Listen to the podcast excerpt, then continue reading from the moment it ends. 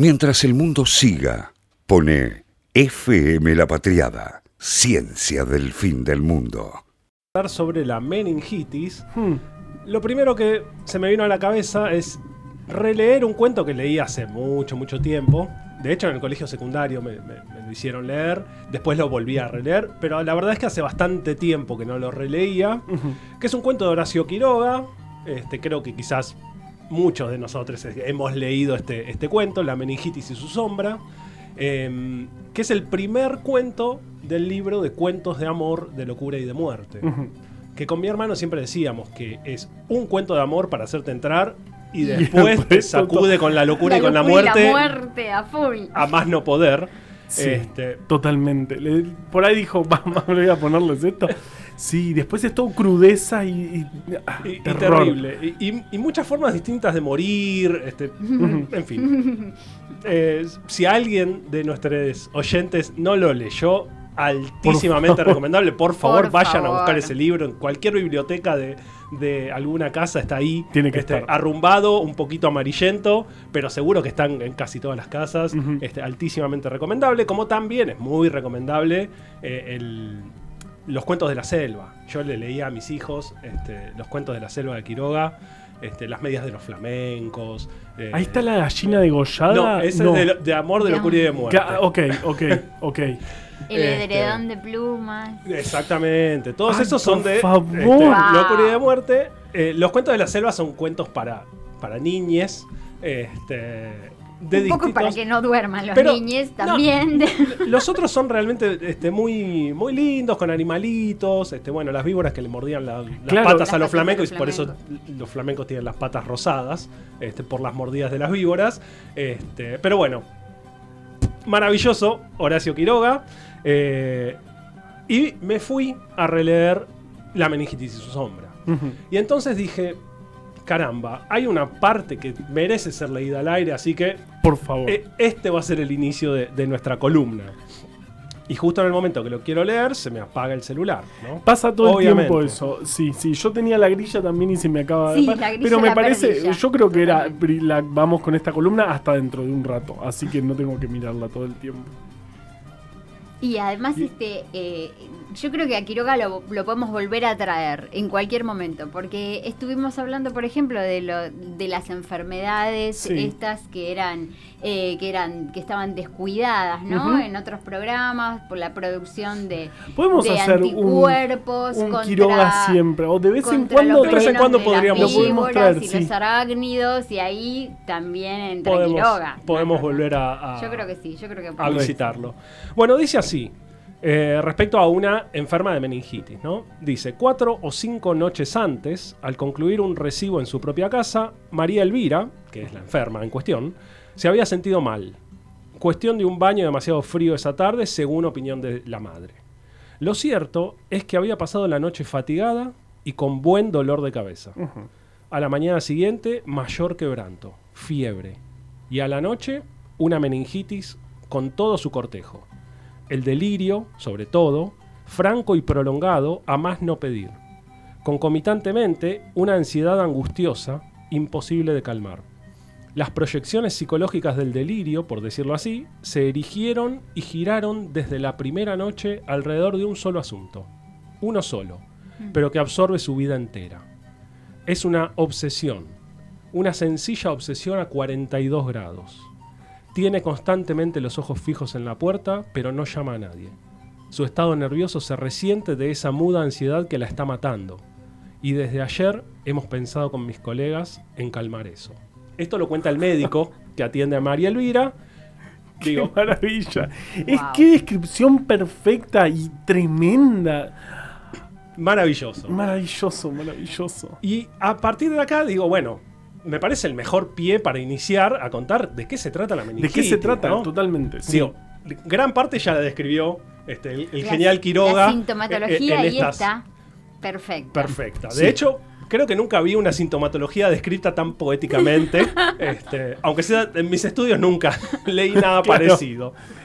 Claro. Eh, Obsesión con la pared, con la puerta. A Eh, 42 grados. Exactamente, y esa es una, una clave central de, de la meningitis, que son temperaturas muy altas. En realidad, no de todas las meningitis.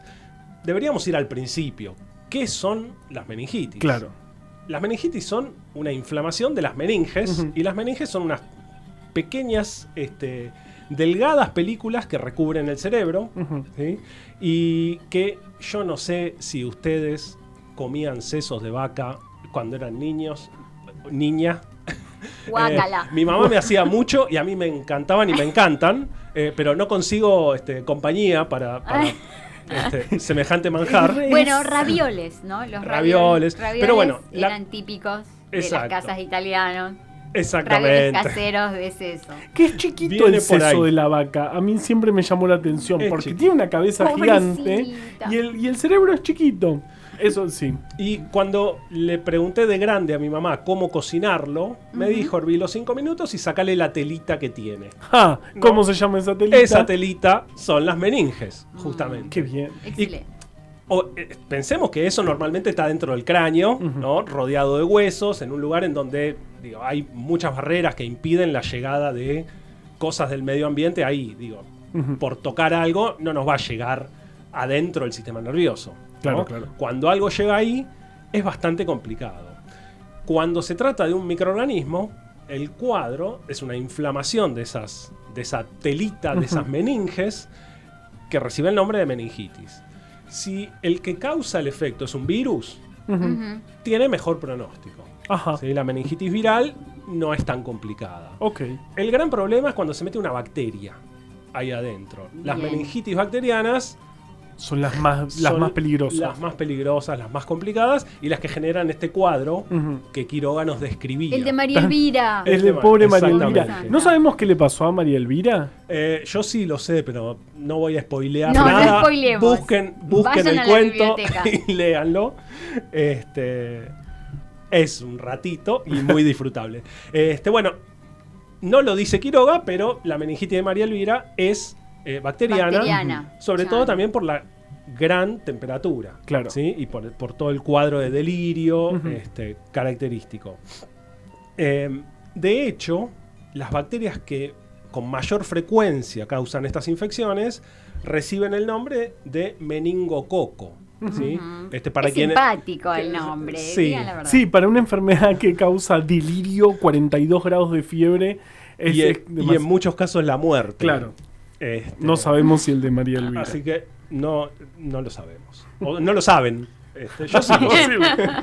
Este, bueno, justamente esta bacteria, el meningococo, es un, el nombre este, de la bacteria es Neisseria meningitidis.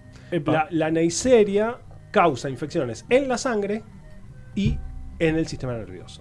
¿sí? Meningitis. Porque hay que llegar, como vos dijiste, hay que llegar a casi el cerebro. Hay que pasar un montón de barreras. No cualquiera. No consigue- cualquier microorganismo llega ahí. Exactamente, digo, hay un montón de otros microorganismos que causan otro tipo de infecciones. Digo, no nos vamos a poner a dar nombres, pero una infección urinaria, los, las bacterias que normalmente causan una infección urinaria no consiguen llegar al sistema Claro. nervioso. No, claro. De hecho, tam- tampoco llegan al riñón. Mu- Hay que evitar que llegue al riñón. Y tampoco es tan difícil llegar a un riñón comparando con llegar al cerebro, al casi el cerebro. Exacto. La cuestión es que, en realidad, esta característica de, de- de muy alta temperatura, ¿sí? también la comparten las infecciones en la sangre. Cuando Mm. Neisseria está en la sangre, también genera estas altísimas Fiebre temperaturas altísima, claro. y sobre todo en el sistema nervioso.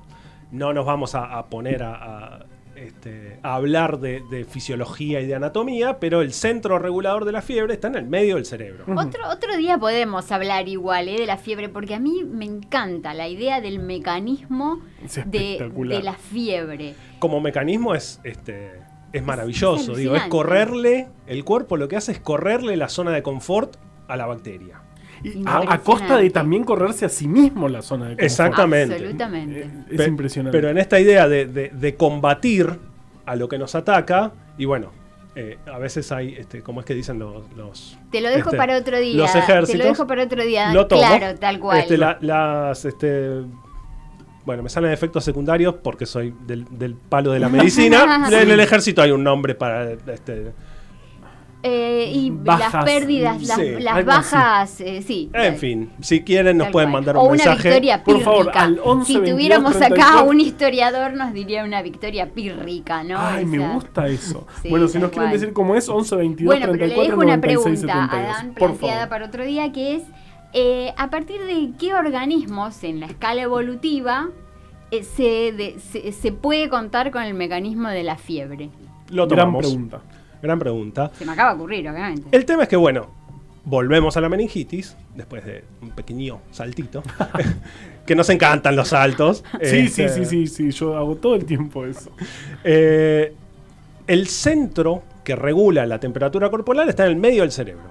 ¿sí? Claramente, si ahí llega una bacteria, las señales que le permiten a ese centro regular la temperatura están fabricadas al lado. ¿sí? Entonces, claramente, si un mensaje tiene que unir dos puntos, si esos dos puntos son muy cercanos, el El mensaje, llega más fuerte. súper más fuerte. rápido. Este, Y entonces, eh, esta alta temperatura caracteriza a, a la patología. ¿Qué pasaba cuando, digo, hace mucho tiempo, en la época de Quiroga, cuando Quiroga escribió el cuento, qué pasaba cuando se diagnosticaba una meningitis? Se esperaba.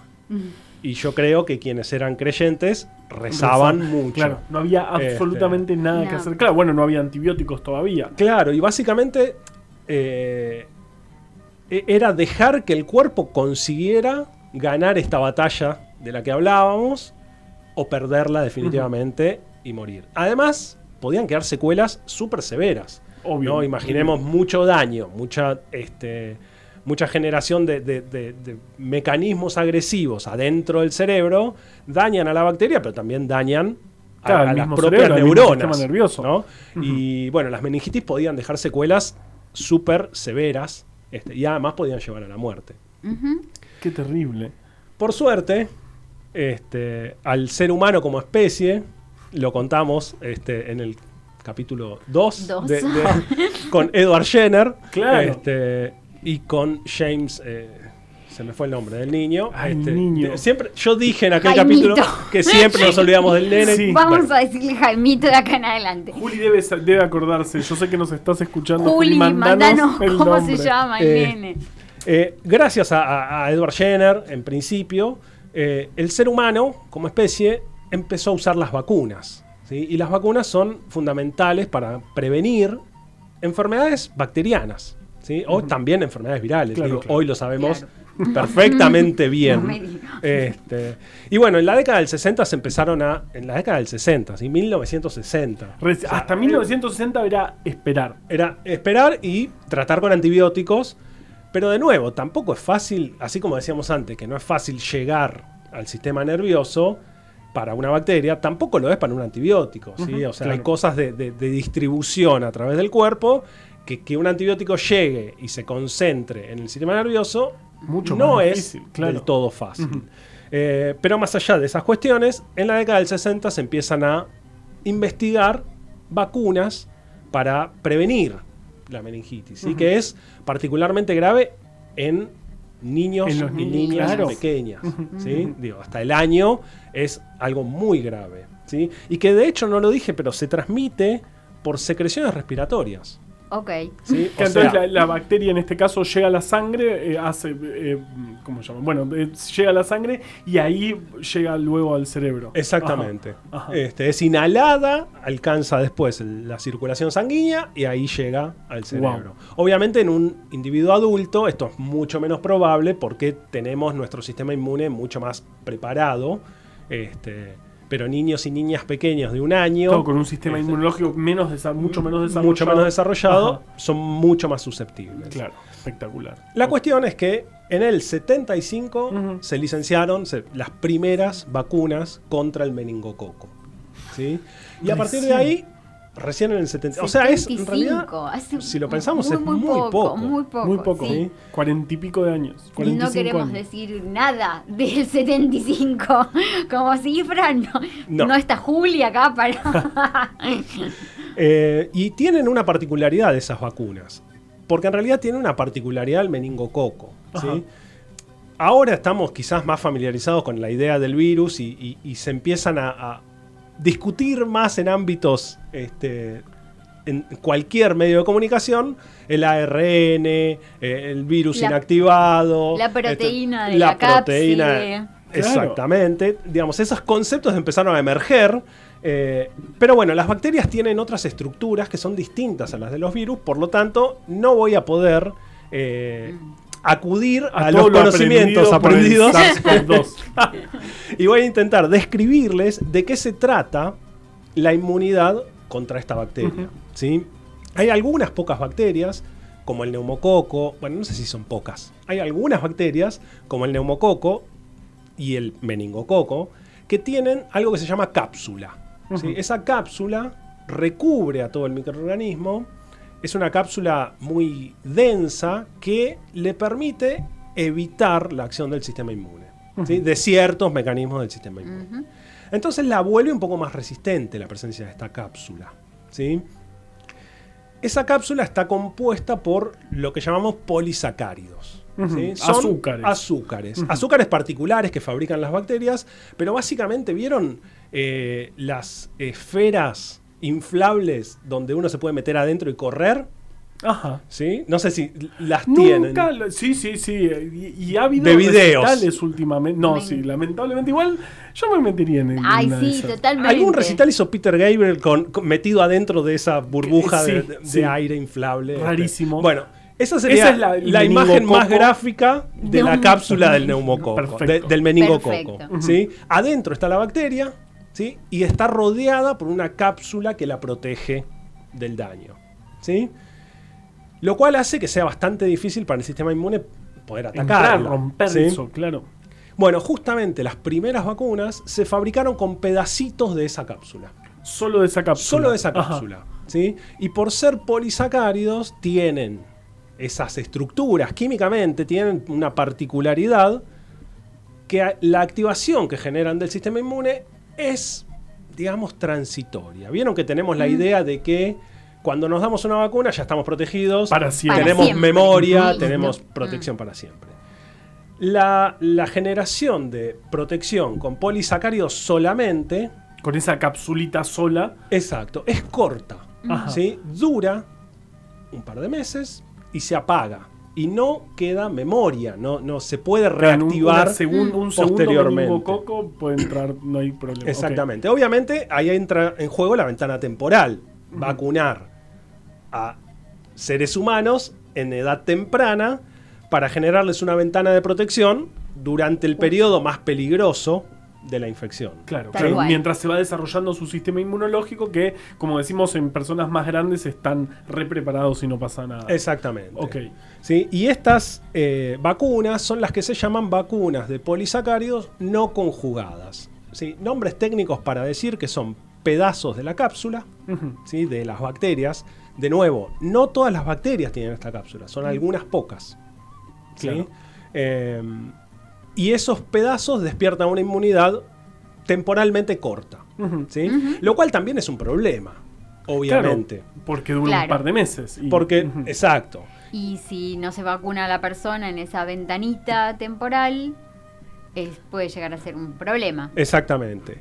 Y lo que se fue desarrollando con el tiempo es conseguir la forma artificial ¿sí? de pegarle algo a ese pedazo de cápsula para transformar lo que es esa respuesta transitoria en una respuesta más prolongada y en una respuesta más convencional en los términos que, con- que conocemos la convencionalidad claro, ¿sí? claro. Claro. de las vacunas. Qué profundo fue esa reflexión. Eh, claro, Sí. digamos, una, una vacuna que su, su efecto dure años o, o al muy a largo plazo, no a Exactamente. este corto plazo. Ok, entonces se, le mezc- se mezcló con algo, se, se unió, se unió químicamente en el laboratorio con este con pedazos de otras vacunas que habitualmente usamos, ¿sí? Este, pero que son proteínas, no son polisacáridos, y se los unió eh, químicamente, ¿sí?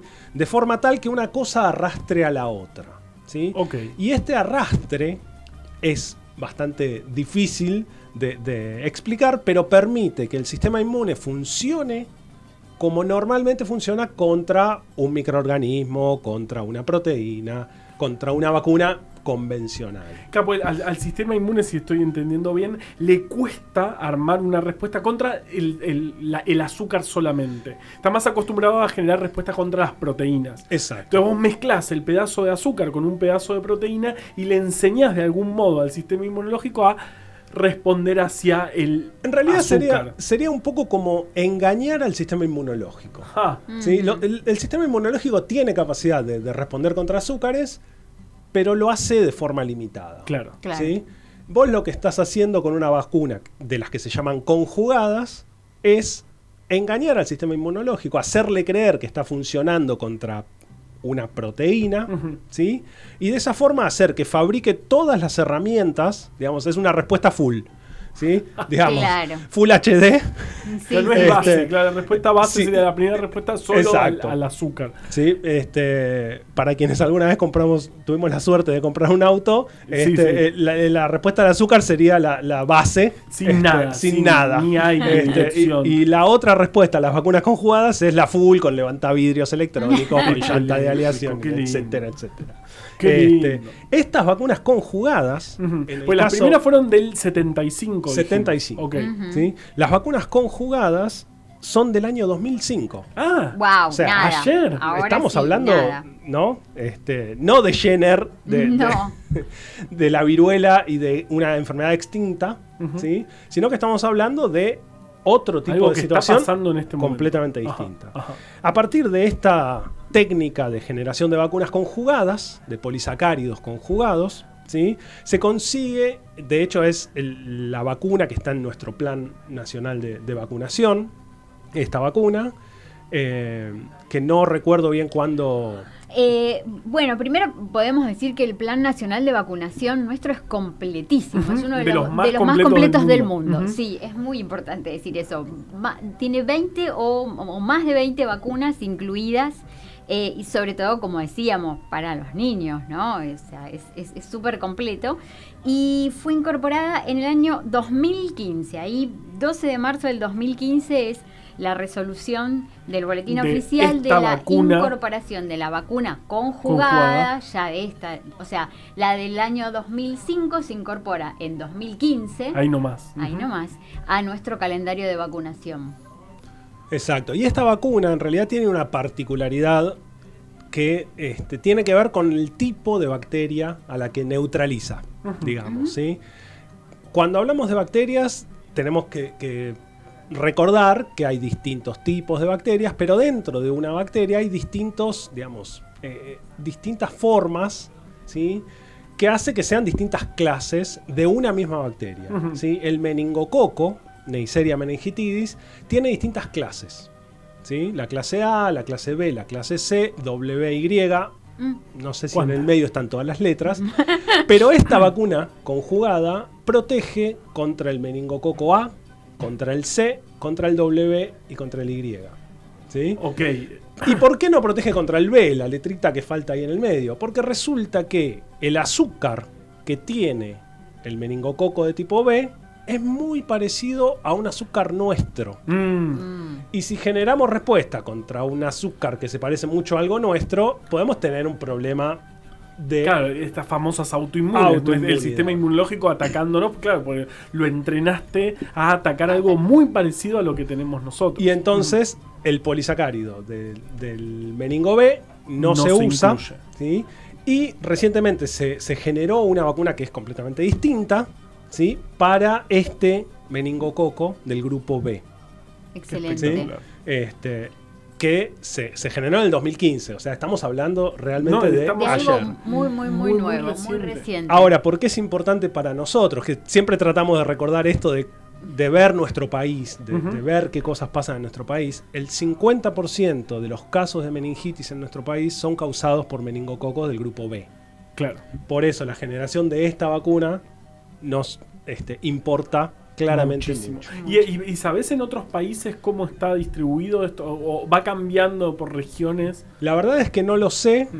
eh, pero sí eh, asumo, no lo leí, Mm. que la presión de las vacunas, digo, el hecho de venir vacunando mucho tiempo contra los otros grupos, ¿sí? hace que eh, el grupo B quede como más libre. Claro, y es Mm. el, el que se Y- termina reproduciendo. Exactamente. La presión de selección, digamos, que ponen las vacunas para todos los serotipos, para todos los tipos, salvo el B. Hace que se distribuya mejor el B. Porque eso también tenemos que decirlo, o sea, eh, como especie combatimos a las bacterias, pero ellas tienen unos mecanismos maravillosos para combatirnos a nosotros Es una, es, también. una, es una carrera que venimos desde que, desde que inició este, este camino hace miles de millones de años. Sí, sí, sí. Y de hecho también con los tratamientos de antibióticos que mencionamos y que son este, fáciles de reconocer, eh, estamos generando una presión tan grande sobre las bacterias que están evolucionando y que están volviéndose resistentes a esos antibióticos